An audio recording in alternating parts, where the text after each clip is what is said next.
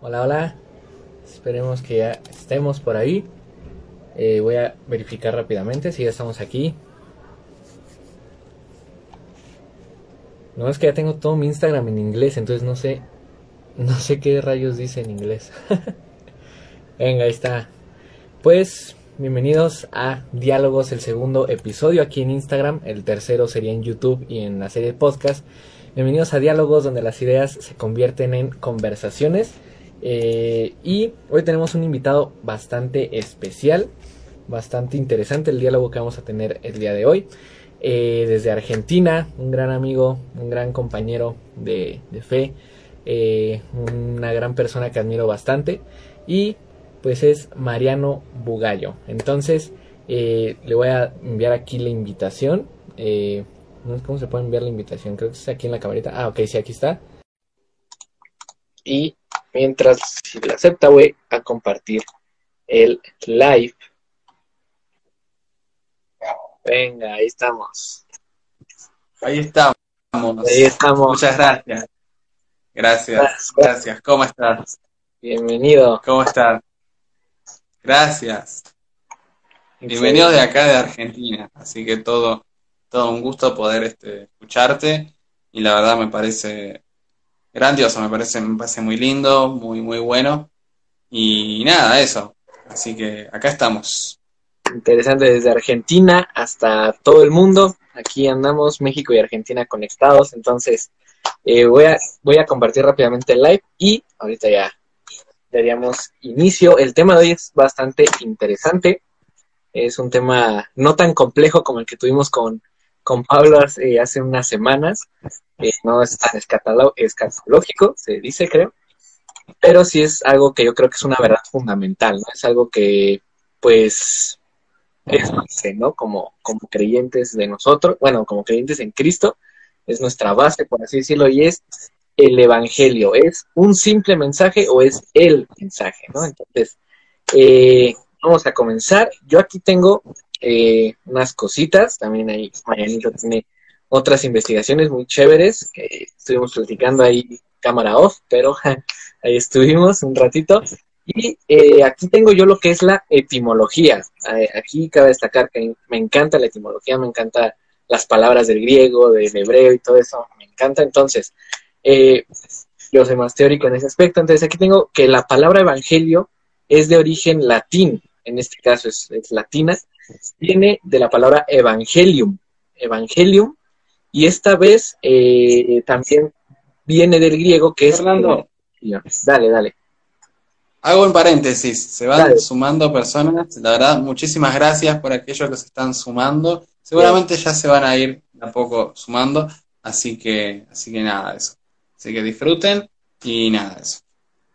Bienvenidos a todos los que estén ahí conectados, se me pasó. Muchas gracias, creo. Entonces, igual, eh, para los que apenas se van uniendo, vamos a hablar acerca de qué es el Evangelio. Ahorita yo estoy con la etimología y muy clase de historia. Entonces, estábamos con que el Evangelio viene del latín Evangelium eh, y que a su vez proviene también del griego que es Evangelion. En este caso, eh, se, se, ¿cómo decirlo? Está compuesta por dos vocablos, que es ev, ev, que significa bien o buena, bueno, y ángelos, que expresa mensajero. Entonces, tenemos estas dos palabras evangelio, buen mensaje o mensaje de bien, o como ya lo escuchamos en muchas congregaciones, buenas nuevas, ¿no? Las buenas nuevas, y por lo tanto significa buena nueva o mensaje feliz. Entonces, este es la, el significado, la etimología de, de evangelio. Y en las Biblias cristianas nosotros tenemos un total de cuatro evangelios, el evangelio de Mateo, Marcos, Lucas y Juan, que son formas, eh, yo creo, distintas de ver la vida de Jesús. Es la vida de Jesús desde cuatro perspectivas. Muy, muy interesante eso. Algunos dicen que no hay que llamarlos biografías, que son más libros, pues, históricos que nada, no son simples biografías, sino son libros que contienen mayor valor. Yo, pues, pido disculpas y en algún momento eh, mencioné los evangelios como una biografía solamente, entonces, eh, pues esto sería como lo lo teórico, eh, ¿verdad? Cabe resaltar que el pueblo judío no tiene estos evangelios, porque prácticamente ellos no, no creen en que Jesús es el Mesías, no creen en que Jesús pues fue aquel Mesías prometido, entonces ellos prácticamente no, no tienen este, este tipo de documentos, ellos solamente tienen lo que es el Antiguo Testamento, por así decirlo. Eso es todo su, su canon, entonces, eh, pues aquí Marianito nos va a, a decir algunas cosas bastante interesantes que también él investigó. Entonces, te doy la entrada. Bueno, este, la verdad este, me parece muy, muy bueno la, la definición, todo lo que vos dijiste sobre lo que es evangelio, ¿no? Este, quizás, eh, no sé si muchos de nosotros, o aquellos que están mirando este libro en estos momentos, que ya estamos comenzando, eh, ¿qué les parece? ¿Cómo definirían ustedes evangelio? Ustedes han escuchado del sentido común ¿De qué se trata el Evangelio? ¿Qué es el Evangelio? ¿No? No sé qué, piensan ustedes. Este, básicamente, como estabas, mencionando, eh, eh, Fernando, eh, el Evangelio en sí viene de una expresión, de una expresión de, de, de, idiomas de sus años, ¿no? ¿Qué significa? Buenas noticias. Justo ahí vos ya hiciste la, como la raíz etimológica, ¿no? Pero la expresión significa buenas noticias, ¿no? Este, y entonces, bueno, la pregunta es, ¿qué buena noticia es, no? Porque cada uno de nosotros en nuestra vida cotidiana tenemos esto que, no sé, algo que nos gusta, uy, qué buena noticia, decimos nosotros. Exacto. Che, pero qué buena noticia. Bueno, pero ¿cuál es la buena noticia que refiere el Evangelio, no?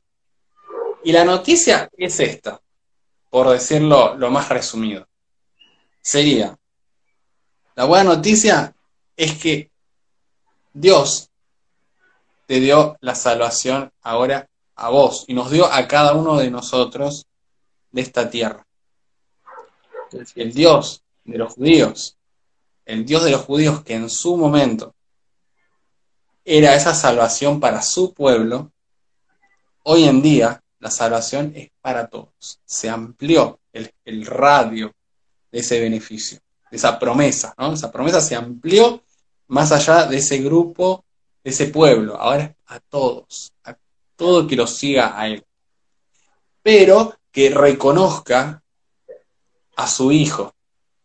Exacto. ¿No? Como su salvador. Eso es lo interesante.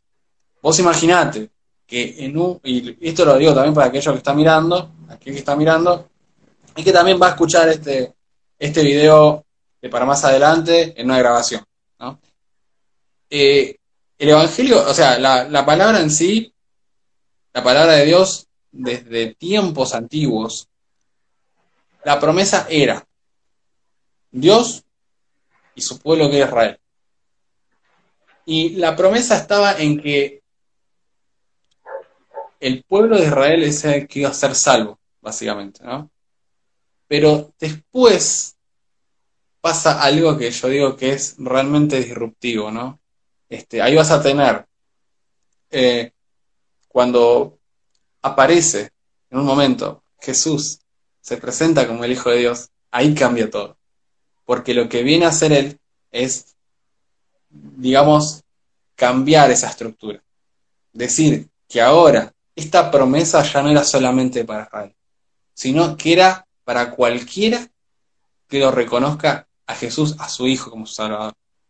Y a partir de ese momento, ahí todos está a nuestro alcance de la salvación siempre y cuando lo reconozcamos. Entonces, ese, ese es el Evangelio. El Evangelio es esa, esa es la buena noticia. Saber que Dios ahora te da a vos la salvación y no necesariamente a Israel. A vos también como gentil también. Me encanta. Y eso, eso es lo, el, es una ampliación, una ampliación de un beneficio, de, una promesa, una promesa ampliada, más democratizada, podría decir. ¿no? sí, sí, sí. Sí, eso sería. Y, y bueno, y te da a entender también que esa es la esperanza. La esperanza para tu vida, la esperanza para el fin de tu vida también. Que tu vida no va a terminar eh, en el final de, estos huesos, de este cuerpo, ¿no? Sino que esa vida continúa. y seguirá, seguirá y seguirá. Entonces, la verdad es muy bueno invertir, yo digo, en este tiempo corto de vida, básicamente, de vida material, invertirlo para que después, más adelante, uno pueda tener esa vida y continúa. O sea, digo, la idea es que puedas vivir tu vida material, tu vida terrenal, con buenos frutos, con propósitos, con proyectos y con la conducción de Dios. Y que Dios te lleve, básicamente, con la guía de Dios. Y después, más adelante, esa vida sigue, pero en otro lado. Exactamente. Entonces, ese es el, esos son los, las dádivas que Dios te da por reconocer su evangelio. ¿no? Así que eso, la verdad, es, es, es hermoso. Esa es mi perspectiva, ¿no? No sé, aquellos que, están escuchando en estos momentos pensarán lo mismo que yo, pero, pero básicamente lo entiendo así, lo consigo de esa manera. Así que, así. No sé qué te parece, Fernando. Me encanta, me encantó, me encantó. Y exacto, o sea, haces como, como esa distinción, ¿no? O sea, es el Evangelio, pero ¿qué es lo que distingue al Evangelio? Pues de otros evangelios, ¿no? Porque leemos la, etimología como tal, buenas noticias, muy generalizado, ¿no? No se refiere específicamente a, creencias religiosas o a alguna otra rama, sino es muy generalizado, ¿no? O sea, yo te puedo decir, eh, como bien dices, ¿no? Eh, eh, pasado mañana te gradúas de la escuela, ¿no? ah, no inventes, qué buena noticia. Eso ya es un evangelio, ¿no? ¿Qué evangelio?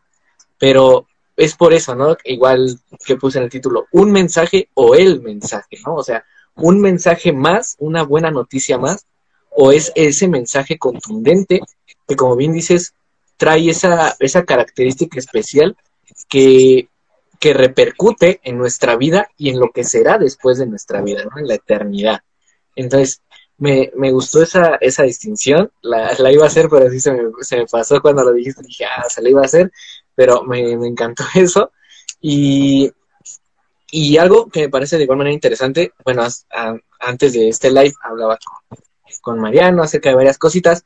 Eh, aquí en el libro del Progreso del Peregrino, me sorprende que uno de los primeros personajes que, que aparecen, spoiler para los que no hayan leído el, el libro, se los recomiendo que lo lean, por favor, es muy buenísimo, es el evangelista.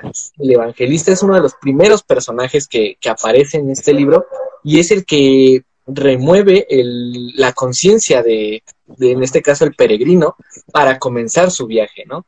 Entonces, ¿qué, crees tú que tenga de impacto? Eh, bueno, ya, lo hablaste como ahora sí a, a, a nivel personal, ¿no? El, impacto que tiene el Evangelio en cada uno de nosotros, ¿no? Que va a definir eh, el futuro, ¿no? De nuestra vida. Pero ¿por qué crees aparte que es importante predicar el, Evangelio? A ver, sí. Eh, hago un paréntesis acá. Están comentando, están comentando y Carlitos está comentando ahí. Crack. Carlitos. Él es el crack. Él es el crack. Carlitos ahí anda. Tremendito, sí. Este, así que, a ver, eh, en resumen, ¿qué importancia tiene el Evangelio de ser predicado? Esa sería la pregunta. Sí. A ver. El Evangelio, la importancia que tiene, básicamente, es, yo digo, a ver, el Evangelio en sí, lo que, una de las promesas más grandes que tiene el Evangelio para, compartirlo, es que es la promesa de Dios de que uno va a ser salvo. De que nuestras vidas no va a terminar, nuestras vidas no van a terminar el último día estamos en este mundo, en esta tierra, básicamente, ¿no? Eh, este, ¿cómo se llama? El, el Evangelio te da a entender de que vos vas a, ser salvo. Y entonces esa importancia es, muy bueno compartir el Evangelio, porque vos le estás mostrándole el camino a cada persona que, que vas a tener un refugio en medio de un mundo que está atravesando muchas complicaciones en todo sentido. Y si es posible, me atrevo a decir que este mundo está dentro de una fase terminal. Uno para no ser tan, eh, no es que una es pesimista, pero es una realidad. Es una realidad. Este, vos fijate, en, en un sentido, a términos económicos, vos tenés un mundo que está casi al colapso. Está muy colapsado y, y todo tiene un fin, básicamente. Hay una, una explotación de riqueza impresionante y la riqueza no es infinita. Puede terminar en catástrofe. Sí. Este, no sé, el ambiente. Podemos tomar un montón de ejemplos. Este, eh, está todo desbalanceado, eh, cada vez hay más epidemias, un ritmo más rápido. Vos fíjate, décadas antes o siglos antes vos tenías una pandemia cada siglo, cada 100 años. Empezó el siglo XXI y vos tenés, en 20 años vos ya tenés seis pandemias. Entonces ahí hay muchas cosas que preguntarse. Este, la maldad en todos lados y podemos explicar muchas más cosas. Entonces la gente, muchas personas, están básicamente como em, en mucha incertidumbre. Entonces en un tiempo de tanta incertidumbre es muy bueno compartir el Evangelio, porque le estás mostrando a las personas que hay salida para todo.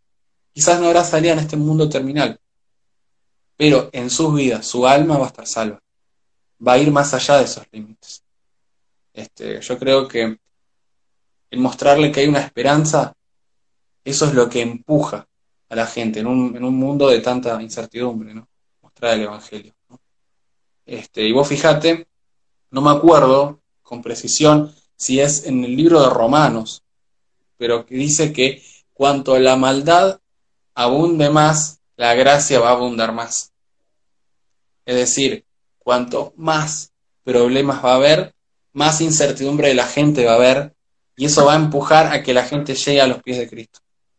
Vos fijate ya nomás, con esta pandemia, con este problema, mucha gente se sintió mal por pérdidas económicas, pérdidas humanas y lo que sea, muchos llegaron al camino. Las cosas lo vieron como algo apocalíptico por poco esto. Y sin embargo, este, eh, esto es un motivo para poder compartirles personas que ahora perdieron capaz sus familias o andás a ver, perdieron económicamente, como ya te dije. Y esto es una palabra de aliento, el Evangelio. Sus vidas tienen un respiro, tienen un sentido y en última instancia y principal la salvación. Cuando vos te pones a pensar, cuando vos te pones a pensar y decís, realmente, ¿cómo era mi vida antes de conocer a Cristo? No tenía sentido. Era incierto. Las personas que te rodeaban eran personas que no tenían ni, ni motivo de vida. Y cuando conociste el Evangelio porque un tercero, que sería tu hermano en realidad, te lo compartió, tu vida cambia. Porque ahí notas esperanza en tu vida. Notas sentido. Y eso, y eso es lo que impulsa a mucha gente. Eso impulsa porque la gente tiene un vacío. Este, y, el, y el Evangelio es como el primer pantallazo para verlo a Dios. Y ahí, ahí te, enamoras de él realmente. Wow. Este, eso es mi, eso lo que pienso yo. Tremendo. Y bueno, felicidades, bueno, felicidades chicos, dice Carlitos. Este, sí. Muchas gracias, Agus también está por ahí. Muchas gracias. Agus también. Eh, algo interesante, algo interesante es esto, ¿no? Que dices que tiene una importancia como para dar esperanza, ¿no?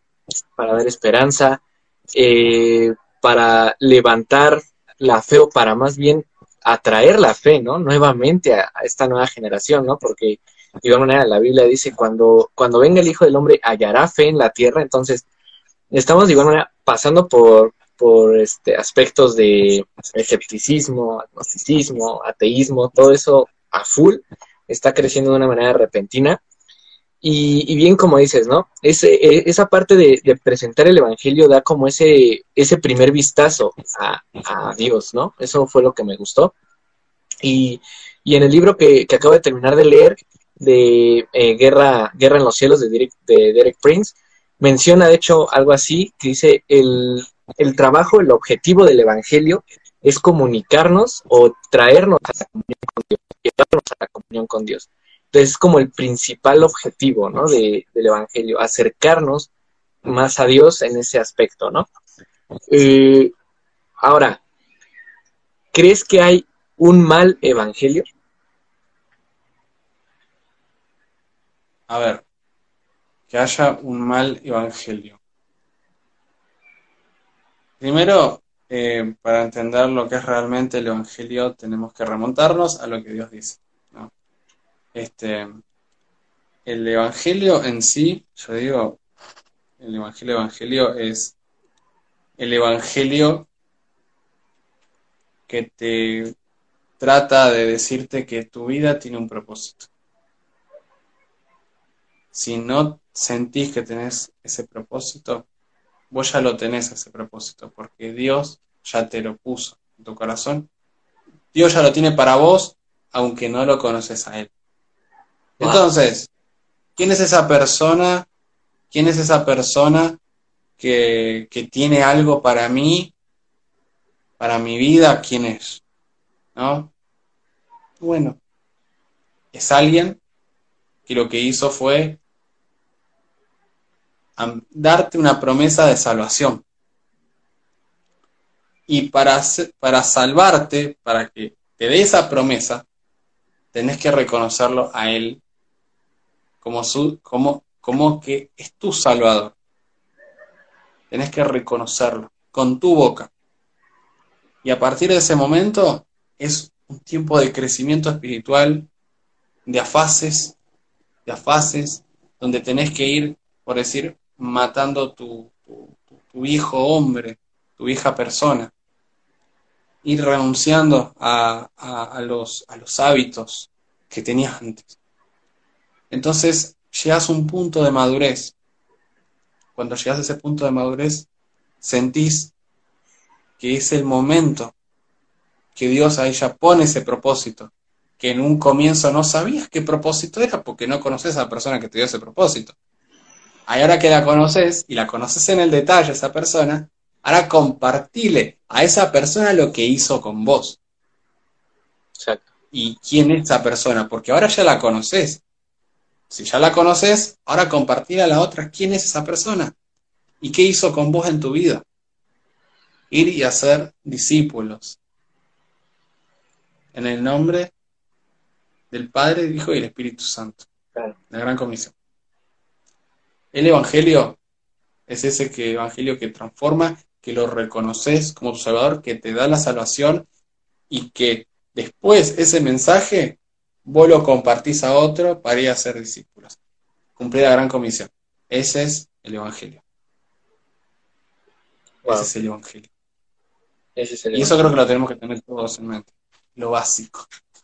Sí. cristianos en general, no importe qué tipo de cristianos sean, qué etiquetas sean, porque las etiquetas básicamente tienen que ver como parte de la evolución de las sociedades y de los pensamientos humanos y todas esas cosas que van, todos sabemos que nosotros como seres humanos tenemos una mentalidad de como que tiende a las divisiones, ¿no? Entonces, eso en instituciones empiezan a ver así, como divisiones. Pero en el fondo, en un sentido espiritual, estamos más unidos que nunca somos cristianos en general. Y eso, eso eh, yo creo que espiritualmente nos tiene que unir y eso, la gran comisión. Eso creo que es lo que está en común. Pero nada, eso. Exacto. Eh, me gustó eso que, que mencionaste. ¿Por qué? Porque ella llevaste el Evangelio hacia un enfoque, ¿no? ¿Cuál es el enfoque del Evangelio? O sea, si leemos los cuatro evangelios, tenemos una misma historia en común, que es la vida, ministerio, muerte y resurrección de Jesús, ¿no? O sea, los cuatro evangelios se centran en eso, ese es el, foco por el cual, sobre el cual más bien nosotros tenemos que, que compartir, ¿no? Un evangelio que no tenga Jesús no es un evangelio bíblico, ¿no? Básicamente. Y, y esto me preocupa también hasta cierto, hasta cierto nivel, porque desgraciadamente en las iglesias actuales, no, no digo nombres, ¿verdad? Porque si no me, ahorcan, pero en varias iglesias se está predicando un evangelio vacío, como apenas dije en un video de TikTok, ¿no? Un evangelio suavizado, un evangelio que no ofenda a nadie, un evangelio para no hacer sentir mal a nadie. Eh, desgraciadamente hay evangelios, por ejemplo, el evangelio de la prosperidad, evangelio de, del reino ahora, el evangelio de tú eres un campeón, tú eres un vencedor y tú vas a conquistar todo. Cuando realmente leemos los cuatro evangelios, vemos que el evangelio que Jesús nos plantea es un niégate a ti mismo, toma tu cruz y sígueme, ¿no? Eh, es, es, en este mundo tendrán aflicción, pero confiad porque yo he vencido al mundo, ¿no? O sea, no es una vida de triunfador, no es una vida de campeón, sino es una vida de, pues sí, de padecimientos, ¿no? Alguien que te diga, eh, siga a Jesús y te irá bien, ese es un mal evangelio, ¿no? Exacto, ahí como dice Carlos, solo positivismo, ¿no? O sea, se está basando básicamente en eso.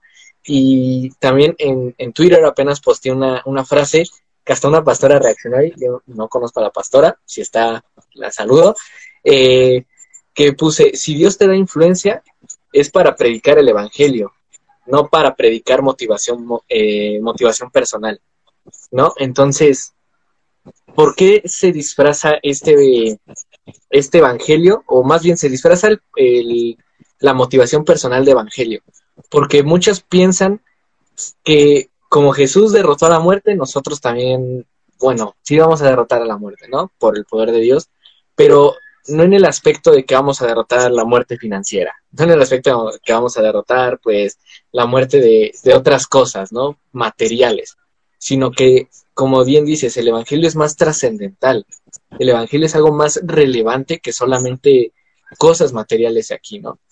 Entonces, eh, ahora vamos al siguiente punto ya para ir avanzando un poquito en esto. ¿Cómo crees que se podría compartir el Evangelio en las futuras generaciones?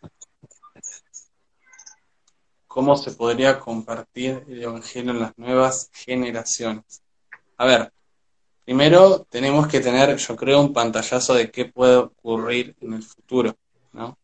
¿Qué puede ocurrir a nivel cultural, a nivel social, a nivel, sí, sí, económico, pero, pero principalmente yo podría hablar a nivel cultural y a nivel social. ¿Qué puede pasar en un futuro? Vos como, uno cómo puede ver los jóvenes, cómo podés ver la juventud, la adolescencia en un futuro, ¿no? Por el otro, el Evangelio. ¿Cómo relacionás esa realidad con el Evangelio? A ver, el mundo en sí va camino, como ya dije, acabo de decir recién, va camino, por decir, a, a, un colapso, básicamente, a la larga. Es inevitable. No sé cuándo va a ser, pero básicamente va a un colapso. A nivel cultural, se ven muchas complicaciones, eh, muchas cosas que atentan contra la familia, ¿no? Este, yo digo, el aborto, la, la de aborto en varios países, podemos decir, de um, la secularización de ciertas cosas, ¿no? De ciertas esferas de la sociedad, cosas así, van terminando como a los cristianos arrinconándolos. Le van quitando su, su espectro de influencia. Es como que el mismo sistema a través de esos mecanismos te quiere desarmar de una manera, te quiere desorganizar como grupo de cristianos, a la vez también quieren de una manera afectar a, los jóvenes también, porque hay una idea como de, de, no querer tener familia, de no querer formarla, digamos, porque hay desconfianza de armarla, eh, y todas esas cosas, ¿no? El aborto, también esas cosas. Yo digo, lo que va a pasar es que en un futuro vas a tener una población envejecida a través de todos esos mecanismos. Entonces lo que va a pasar es que no va a haber jóvenes una generación más débil o, menos en cantidad. Y va a ser menos guerreros, por decir, que lleven el mensaje. Yo creo que todos estos mecanismos que hay hoy en día son todas estrategias del enemigo para desarmar, desorganizar una futura generación que pueda abrazar el Evangelio. Entonces, ¿qué decisión tomar? ¿Qué es lo que se podría tomar? Yo personalmente lo que creo es que tratar de hacer énfasis en el ministerio a los jóvenes, tratar de compartirlo a los jóvenes, potenciarlos. Yo creo que potenciarlo a través de las redes sociales, que compartan el Evangelio, así como a través de un link como estos, este, y de forma permanente y con todas las ganas, este, estamos agarrando a todos los jóvenes y a todos los que somos de nuestra edad, básicamente, porque somos el futuro. Y tenemos que, que prepararnos para lo que se viene. Nosotros como jóvenes tenemos que hacer énfasis en esta franja de edad, porque nosotros tenemos, somos, está en nuestras manos el mensaje que va a venir en el futuro. Para un momento, para un futuro más incierto y con más complicaciones, ¿no? Tratar de tener la resistencia posible ante las cosas nuevas que están por venir. Esa es un poco mi, mi opinión, mi punto de vista. Y y nada, eso. Yo creo que ese, ese es mi punto de vista. Yo de hecho te digo la verdad, creo que a muchos de nosotros, como jóvenes y como adolescentes, fue de mucha bendición eh, la cuarentena, porque la cuarentena nos activó en el confinamiento, estando en las casas. Y eso, la verdad, este, creo que el Evangelio llegó de una forma más eficaz, más rápida, a, en dispositivos a cada uno yo también me imagino un poco el, evangelismo. Eso ya es otro tema. No es el evangelio, el evangelismo. Ahí tenés un tema ya para otro libro. Exacto, ahí. Tenemos una segunda parte. claro, sí. Este, ahí tenés. Estamos hablando del evangelio, el evangelismo. Es otro tema fundamental, ¿no? Sea, también está bueno también pensar lo que es evangelismo en un futuro, ¿no? En décadas que viene, en un siglo que viene, ¿te imaginas evangelismo dentro de 100 años? ¿Cómo sería? Sería muy loco. No entraría en nuestro razonamiento, ¿no? Pero eso sería muy interesante, muy interesante. Exactamente. Este, este, yo creo que nosotros, como cristianos, vamos a, nos vamos a, a ¿cómo te puedo decir? A, a, readaptar a todas las realidades. Creo que es importante readaptarse todas las realidades para llevar el mensaje en todos los formatos, todo el tiempo, Nunca apegarse a una realidad cultural. Si te apegas a la cultura ya perdiste porque te quedas ahí y empezás a mirar mal el resto. Exacto. No, empezás a mirar mal el resto y ya como que los, los tenés ya pegados, los pegás ahí y de ahí no los sacás. Entonces no tiene que agarrar la cultura para que sea movible permanente. Claro. Entonces, eso la verdad es muy bueno. Este, la verdad, muchas bendiciones y gracias para los que hasta el momento se han sumado. Este, bendiciones, bueno, para Pablo, Karen, todos aquellos que se están sumando, Carlitos, Agus y, y más personas que se sumaron que no me acuerdo ya, pero la verdad, muchas gracias por el tiempo. Un minuto, un segundo que mantienen la, la, atención ya es demasiado para nosotros, así que eso también, muy bueno, sí, sí, sí, muy valorado. Total. Así que. Increíble. ¿Y vos? Increíble. wow, había igual otra pregunta que te iba a hacer, pero igual como dijiste, ya es un tema como aparte del evangelismo, ¿no? Entonces, te la guardo para la, segunda parte, desde esa se queda ahí en, en stand Y ahora, para cerrar entonces, para cerrar con esta, esta hermosa conversación, como vimos en el principio, tenemos cuatro evangelios. Evangelio según Mateo, Evangelio según Marcos, Juan y Lucas. ¿Cuál es el Evangelio según Mariano? ¿Cuál sería el Evangelio según Mariano? Esa es medio rara. qué, buenas estas preguntas, che, porque la verdad son buenísimas. Son muy interactivas, son realmente, son muy interactivas. A ver, según Mariano. ¿Y cómo, lo describiría? No sé. Si, por ejemplo, si pudieras supongamos que soy uno de tus discípulos. Estamos en Jerusalén, año 1, eh, bueno, siglo 1 más bien. Y yo te digo, hey, vamos a escribir acerca de un tal Jesús. ¿Qué escribirías tú acerca de Jesús para hacer este Evangelio según Mariano y agregarlo a la Biblia en la próxima edición? ese va a ser muy deuterocanónico, sería. este, a ver, a ver, ¿cómo sería? Sería como, sería como, desde mi punto de vista, ¿cómo sería Jesús? Claro. Delante, desde mi punto de vista, eso sería, ¿no?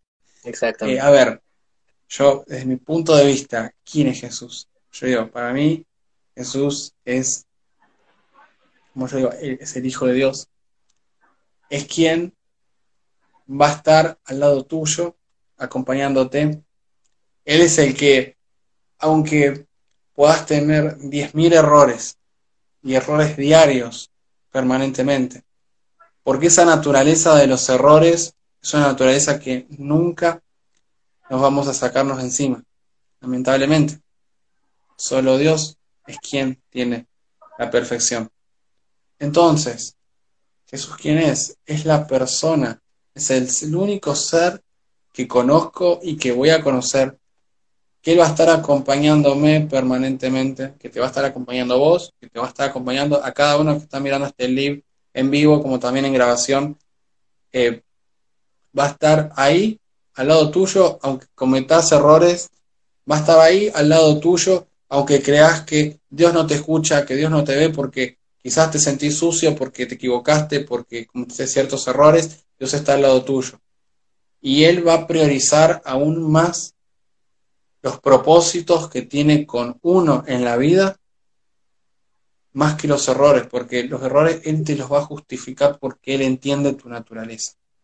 Él va a decirte, mira, este error que cometiste, bueno, no lo hagas, déjalo de lado, yo te perdoné, pero vos tenés esto, que es eso, que es el final del camino, ahí está el objetivo, ahí está.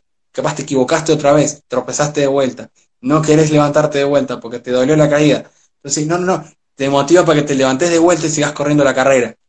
Eso, ese es Jesús. Ese es Jesús.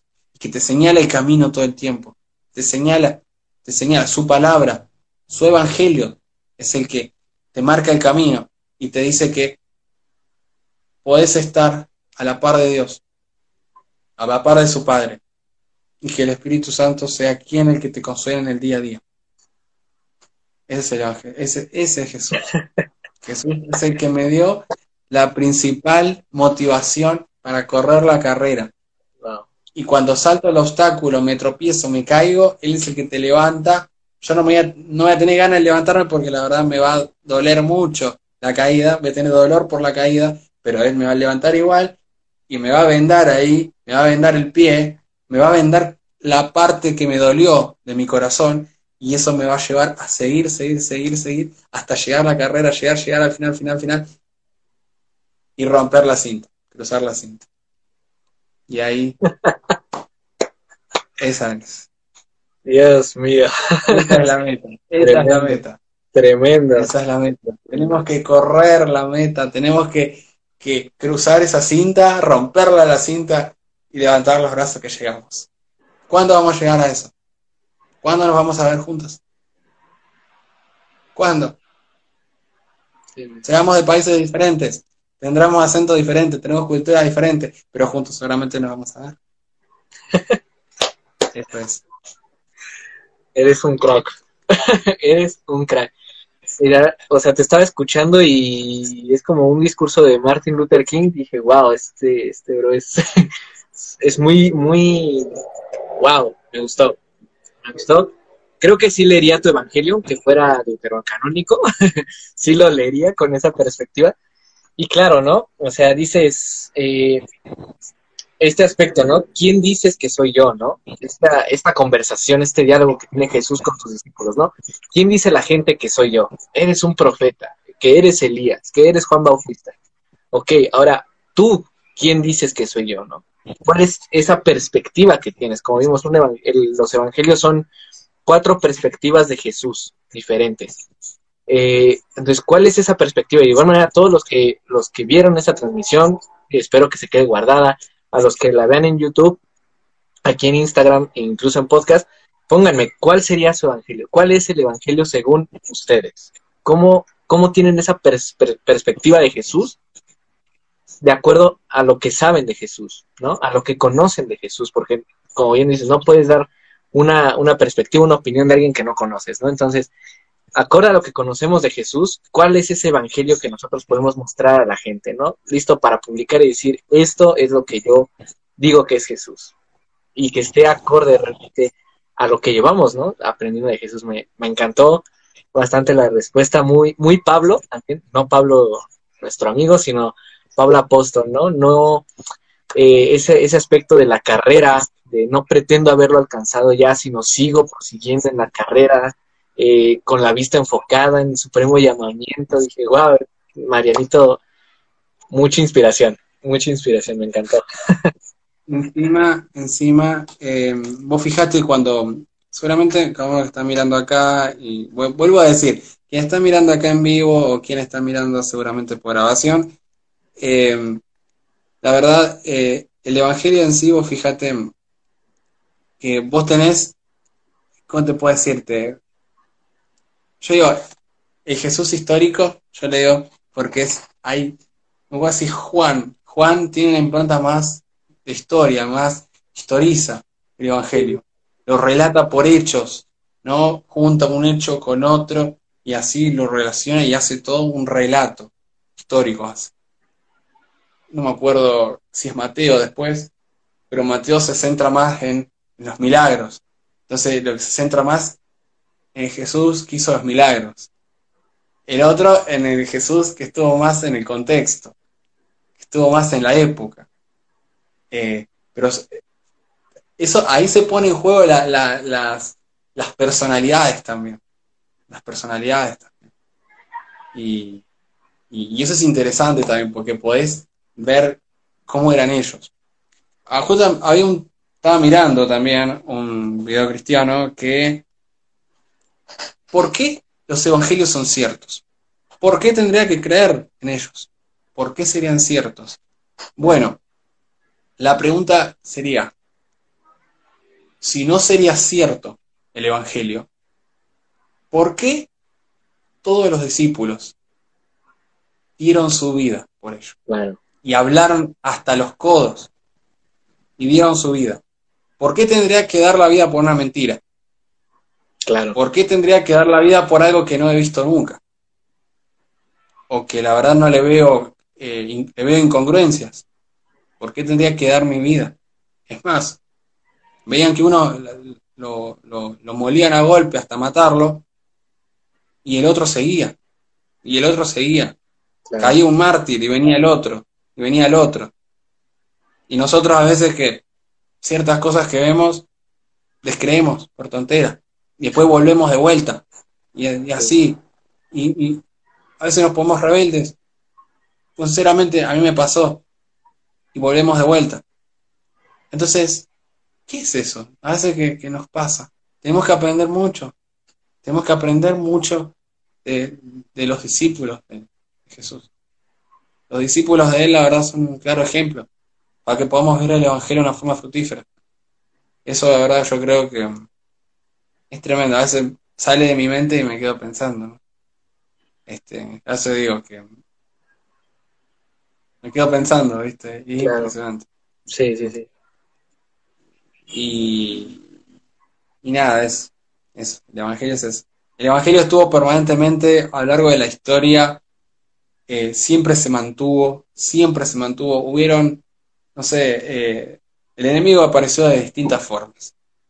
Apareció en formas de, de gobiernos, figuras, personas, eh, no sé, muchos formatos apareció, en formas de doctrinas, eh, de corrientes humanísticas de pensamiento, y un montón de cosas que iban en contra del cuerpo de Cristo, o acusándolos por algo del cuerpo de Cristo.